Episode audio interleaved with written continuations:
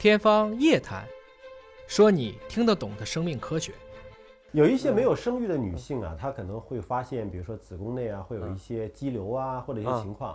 呃，有一种民间的建议啊，就说先不用管它，等你怀孕生孩子的时候呢，你剖宫产的时候，就让医生顺道就把你那个给你拿掉。哦，这个科学吗？这个要和医生具体的来商量。嗯，这个子宫肌瘤啊，这子宫上长瘤子的人呢很多，大概三十五岁以上的有百分之将近二十都有。大部分是良性的吧？哎，这这子宫肌瘤百分之九十九点九是良性的。啊，这个问题不大。长这个瘤子了，就是有的人长得很小。像米粒大小，嗯，花生米大小，那就不用管它吧？啊，这个如果是长在子宫的表面，嗯，不用管它。如果你这个这么小的瘤子长在子宫的内膜这个面，嗯，它会影响月经，会出血，哦，也不行。哦，那还有的人啦，瘤子长得多大了？我们曾经做过剖宫产的时候，瘤子长得多大？比小孩的头还大。哎呦，我们开进去以后，必须先取完瘤子才能免孩子，要不然你孩子根本。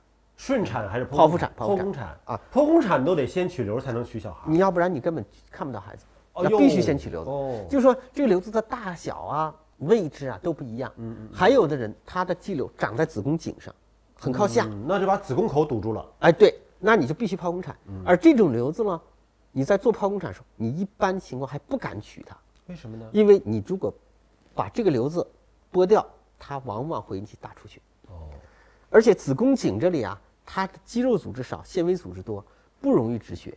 最后本想切个瘤子，最后子宫都保不住。所以宫颈这个位置其实是很容易大出血的。哎，容易。刚才您讲到那个胎盘长在这儿，也是也是容易出血，往下长。对，就是这个子宫颈的肌瘤，妇科医生处理都很谨慎的。所以我们在产科里边了，如果是子宫颈的肌瘤，只要不出血，我们尽量少碰它，都不管它了，少碰它。少碰它以后呢。她怀孕的时候，子宫这么大，她怀完孕，子宫会缩回去，嗯，她瘤子也会缩回去，哦，瘤子缩回去以后也会变小。那么如果需要处理，等她分娩以后，子宫都恢复到正常以后，叫妇科医生来处理它。哦，啊，如果是在这个剖宫产过程中，在子宫切口的瘤子，顺手就给它拿掉了。嗯嗯嗯，在子宫体部的瘤子，不影响子宫收缩，不会引起大出血，我们也会顺便把它给取掉。嗯，但是如果是子宫下段的肌瘤，子宫颈的肌瘤。可能会引起大出血的，这个我们就一般就不动它。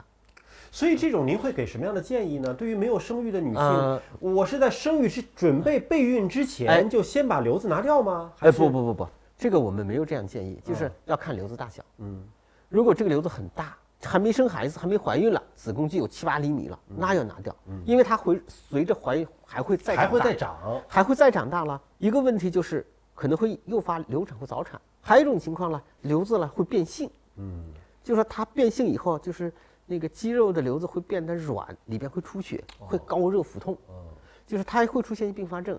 如果是在浆膜下的，在子宫表面的瘤子，它有的它还会扭转，嗯，扭转了也会急腹症。所以就是要根据具体的情况跟他建议。如果是很小的瘤子，一厘米、两厘米的，根本不管它，你就怀吧，嗯嗯。如果是很大的瘤子，要把它先处理掉，嗯，然后再怀孕。嗯，处理子宫肌瘤的时候呢。还要特别的谨慎，让他这个医生啊，让他把这个手术过程要描述清楚，是怎么剥的，在哪个位置。因为子宫肌瘤剥完了以后，它往往是子宫体部的切口，这种切口在怀孕以后还子宫破裂的风险呢还高。你医生描述了，患者也听不懂呀？啊不不，医生会看的啊，他就上一次做完手术以后的那个记录描述，写清楚点。你怀孕以后，你给。接待你的医生看，供下一次哎，对，供下一次看怀孕的时候，对，供下一次看，下一次呢，医生一看他就知道是怎么做的啊，他对你这个这次怀孕的风险，他就有一个评估。嗯嗯呃，你比如说我给病人做产检的时候，我习惯在产检本上，在封面上他有什么问题，全部写在封面上，有时候写上五六条。我写这个问题了，不是给我看的，是给别的医生看的。嗯，比如说他在我这产检。我都知道他什么情况。如果他晚上有个什么急事，突然有个出血什么，要就近去看医生，或者就近到哪里去，他不可能再找到我。嗯。然后他把产检本给医生一看，医生一封面一看就知道他有什么问题，嗯，一目了然。所以呢，就说做好详细的记录，不是给自己看的，是给同行、给其他的医生看的，为了让他下一次。更安全、更稳妥。我们现在还做不到，就说不同的医院的这个病例的系统联网，然后他只要一刷医保卡，背后就看到资料吗？哎呀，能联网最好了。现在还做不到。但现在做不到哦啊，现在做不到。但是我们产科有个妇幼系统，嗯这个系统是联网的，但是它联网呢，它主要是从保健的这个角度来联网。